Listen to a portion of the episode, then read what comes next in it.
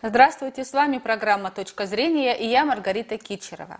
Тема нашей сегодняшней программы – прогноз погоды на апрель. Ждать ли нам комфортной погоды и какой будет вторая половина апреля, мы поговорим с научным руководителем Гидрометцентра России Романом Вильфандом. Здравствуйте, Роман. День добрый, здравствуйте. А, Роман, Ответьте, пожалуйста, на вопрос, действительно ли в нашей стране климат стремительно меняется? Ну, это проблема глобальная. Недаром говорят о глобальном изменении климата. Это, это, это проблема да, характерна для всего земного шарика. Температура меняется по всему глобусу, по поверхности всего, да, всего глобуса. Но, конечно же, в нашей стране, в нашей стране изменение климата наиболее заметны. Конечно, мы говорим о глобальном изменении, но все-таки есть и региональные временные особенности этого изменения. Так вот, в нашей стране скорость изменения климата, скорость потепления примерно в два с половиной раза превышает среднюю скорость потепления по всему климату, э, по, по всему миру. И это связано с тем, что именно в умеренных широтах Евразии, ну, на самом деле в умеренных широтах и Евразии, и Северной Америки наиболее заметно сказывается это потепление климата. И кроме того, наиболее ярко вот, да, значит, повышение температуры вот, проявляется в зимние месяцы. Поэтому на ваш вопрос отвечаю совершенно четко, да, конечно же, это действительно истинное изменение климата. Понятно, спасибо. А почему при одном и том же температурном режиме погода осенью и весной разная? Ну, допустим, плюс 4 весной и плюс 4 осенью. А температура отличается по ощущениям? Ну, значит, э, даже не зависит от сезона года. Есть такое понятие – эффективная температура. Это температура, которую физиологически ощущает человек. И эта температура зависит от трех факторов. Конечно же, от температуры, которую показывают э, термометры, но помимо этого температура очень сильно, ощущение да, вот, значит, погоды и, соответственно, температуры связано с влажностью воздуха и э, ветровым режимом. Если вот температура, скажем, вы сказали, плюс 4 градуса, но идет дождь, иногда даже со снегом, такое бывает, да, при температуре плюс 4 легко, да, мокрый снег может быть. И порывистый северный ветер, ну, и порывы достигают, скажем, 18-20 метров в секунду, то ощущение, что температура не просто отрицательная, а значительно отрицательная, минус 7, минус 8 градусов, построены номограммы. номограммы. Вот, э, это эффективная температура, это действительно так, да. Ну, знаете, вот, вот когда зяб, вот температура, да, она вот 4 градуса, ну и что, да. Я могу просто рассказать даже эпизод, когда в Средней Азии, я еще совсем молодым человеком был, да, значит, в экспедиции, при температуре 42 градуса, плюс 42 градуса в Туркмении, угу.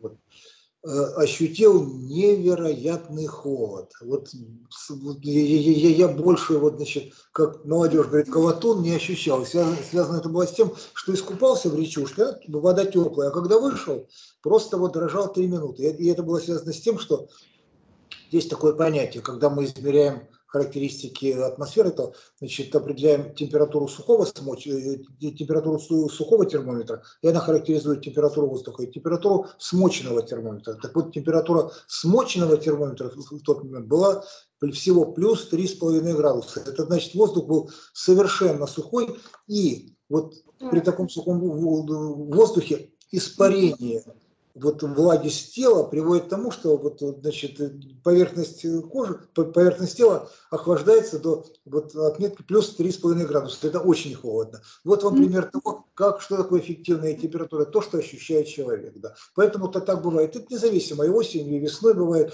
и зимой особенно. Зимой, вот, да, когда такая температура там минус 5-6 градусов, но идет снег и ветер, ух, кажется, что 20. И в то же время на Алтае или в Якутии при антициклональной погоде в общем-то нет такого жуткого ощущения холода при температуре, скажем, минус 45 градусов. Угу. Ну и э, самый главный вопрос. Какой будет вторая половина апреля 2023 года? Ждать ли нам осадков? Когда, наконец, наступит тепло? Ну, на самом деле, все мы ждем, что будет такое невероятное тепло, но мы живем не в субтропиках. И я вот скажу удивительную вещь, да, что вот уже сейчас, когда мы с вами говорим, да, разговариваем, температура выше нормы, вот сегодня, в понедельник, да, примерно на 4 градуса выше климатических значений. И в течение ближайшей вот, недели, в течение вот, да, вот, э, третьей пятидневки, температура будет выше нормы примерно на 2-4 градуса. Это теплая погода, но для апреля. Но для апреля, да. А мы все ждем такого невероятного тепла, как будто вот на экваторе или в тропиках. Мы устали от снега, от зимы, это понятно. Значит, я отвечу, я попытаюсь сам ответить на ваш вопрос. А на самом деле, что такое теплая погода? У каждого человека свое представление. Ну, о том, какая погода хорошая, какая теплая. Мы же все очень разные, у нас эти термины, дефиниции разные.